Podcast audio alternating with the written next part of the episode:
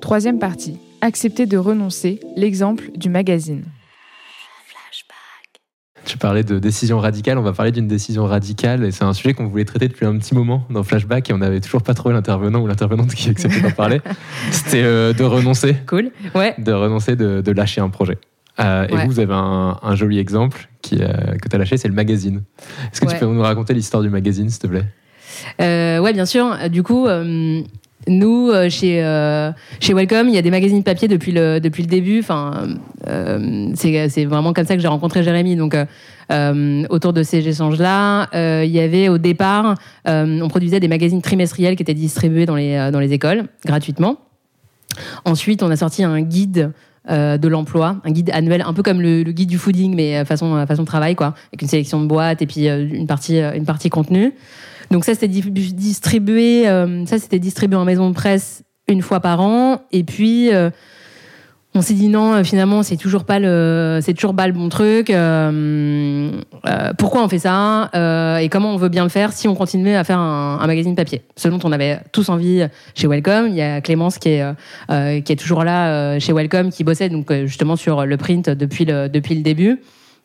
donc qui était dans cette évidemment dans ce, dans ce truc-là. Donc on s'est dit, bon, bah, ok, on a envie de le faire parce que euh, ça crédibilise notre média. Déjà, euh, en fait, euh, nous, on a besoin d'être reconnus, d'avoir cette légitimité-là, que ce soit pour le projet, pour ce qu'on essaie de faire, pour les boîtes aussi qui sont sur Welcome. Enfin, bref, quand tu as un magazine papier, en vrai, c'est en kiosque, c'est un peu de la gueule. Tu vas le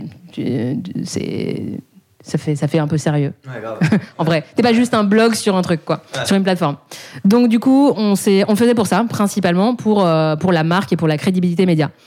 Euh, donc on se dit ok, on se lance sur un truc euh, en kiosque. Donc c'est, on bosse sur la formule, le titre, on bosse avec nos DA, Violaine et Jérémy, pour le lancement d'un premier numéro. Donc Clémence, red chef du, projet, et puis l'équipe met la main à la pâte. On se fait des réunions de rédaction pour décider du dossier. Enfin bref on monte, euh, on monte ce truc-là en mode projet. Enfin, toute la rédac était évidemment hyper enthousiaste euh, par ce truc-là parce que mine de rien, ben, c'est un objet. Euh, tu vois, c'est un projet. D'avoir l'opportunité de le faire, c'est génial, quoi. Donc, et puis en plus en kiosque, donc avec une super visibilité. donc on a fait, on a lancé ce projet-là. Donc on a lancé le, le premier numéro et puis et puis les suivants. Le seul truc qu'on s'était fixé au départ, c'est de se dire on se laisse un an et il faudrait quand même euh, être à l'équilibre, être à zéro, quoi, sur, euh, au bout d'un an. Donc sur euh, quatre numéros, puisque c'était un magazine trimestriel. Parce que bon, bah, mine de rien, ça a quand même un coût. Hein. Même si tu as une petite équipe, il faut quand même le, il faut quand même le produire.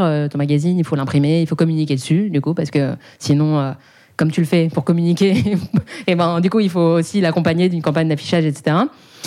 donc, donc, ça avait un coût. donc, très bien on bosse avec euh, une régie, avec quelqu'un qui nous aide sur la pub, et puis on se dit vraiment, euh, on va, on va y arriver quoi. Et, euh, et puis on a eu des super bons signaux, on a commencé à avoir des pages de pub, toute la boîte en même temps, les, même l'équipe business nous aidait là-dessus parce que c'était un vrai aussi projet de, projet de boîte. et finalement, ce qui s'est passé, c'est qu'on a sorti le cinquième numéro en mars. Non, c'était pas en mars. Non, en mai 2020. Euh, et du coup, un peu avant la sortie de ce, cinquième et dernier numéro, euh, on s'est dit bon, euh, là du coup, on n'est toujours pas à l'équilibre. Vous aurez remarqué qu'on a gratté un numéro entre temps, parce que normalement on s'était fixé un objectif de 4 et d'un an. Donc on avait quand même gratté un petit délai en disant ah mais ils ont presque signé et tout, on est presque à l'équilibre.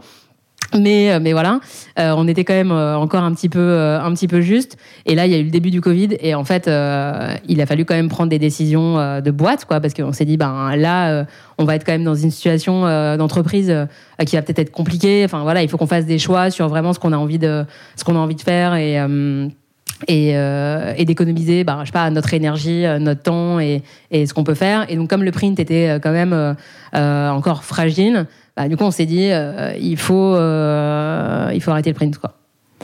Donc, euh, honnêtement, ça a été une, décision hyper dure à prendre. Enfin, vraiment, on en a parlé avec, avec, avec Jérémy. Bon, le soir où on a eu cet échange, franchement, j'étais vraiment pas bien. C'était un, truc dans lequel tu mets forcément beaucoup de toi, beaucoup d'énergie. Et puis, Et puis, euh, puis ça fait chier, quoi. Enfin, voilà, tu t'es battu pour faire un truc cool, et puis, euh, puis voilà, tu, tu, tu l'arrêtes. Donc après, il a fallu quand même communiquer ce truc-là, euh, évidemment, euh, euh, à l'équipe. Donc euh, ça, je pense que c'était quand même début du Covid. Enfin bref, euh, du coup, on l'a dit, mais on était tous un peu retournés, puis on était à distance. Enfin, franchement, pas du tout le, contexte euh, favorable à, ce genre de communication. En vrai, dans un, dans un truc, euh, enfin, dans un projet qui, dans lequel tu as quand même pas mal de pas mal d'émotions, mine de rien. Euh, nous, on, on prône, tu vois, un engagement au travail, une approche très humaine des choses. Bah, en réalité, tu as, des, euh, des, collaborateurs qui sont hyper engagés, et moi la première. euh, Et euh, moi, je suis pas du tout la part des choses entre euh, ça c'est mon taf, ça c'est pas mon taf. Euh, En vrai, euh, ça, me procure vraiment une certaine tristesse quand j'arrête un projet. Et je sais que c'est le cas des gens aussi qui bossent dessus. Quoi.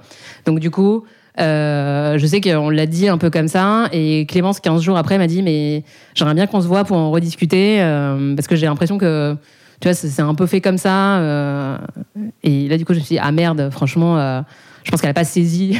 J'ai peut-être mal communiqué le, le- fait que c'était euh, une décision difficile à prendre et, et ce pourquoi elle avait été prise. Donc, ça, c'est hyper important, franchement, de, quand même de, bien l'expliquer.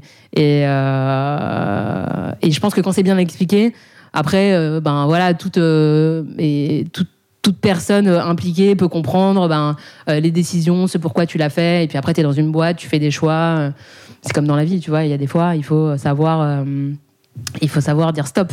On- on- à t'entendre, on a l'impression que tu dis tu aurais pu faire différemment, tu aurais dû faire différemment dans ce moment d'annonce notamment. Euh, tu, si tu avais une baguette magique, tu le referais comment? Tu prendrais le temps justement d'être plus pédagogue pour expliquer les différents enjeux qui ont amené à la décision? Mm.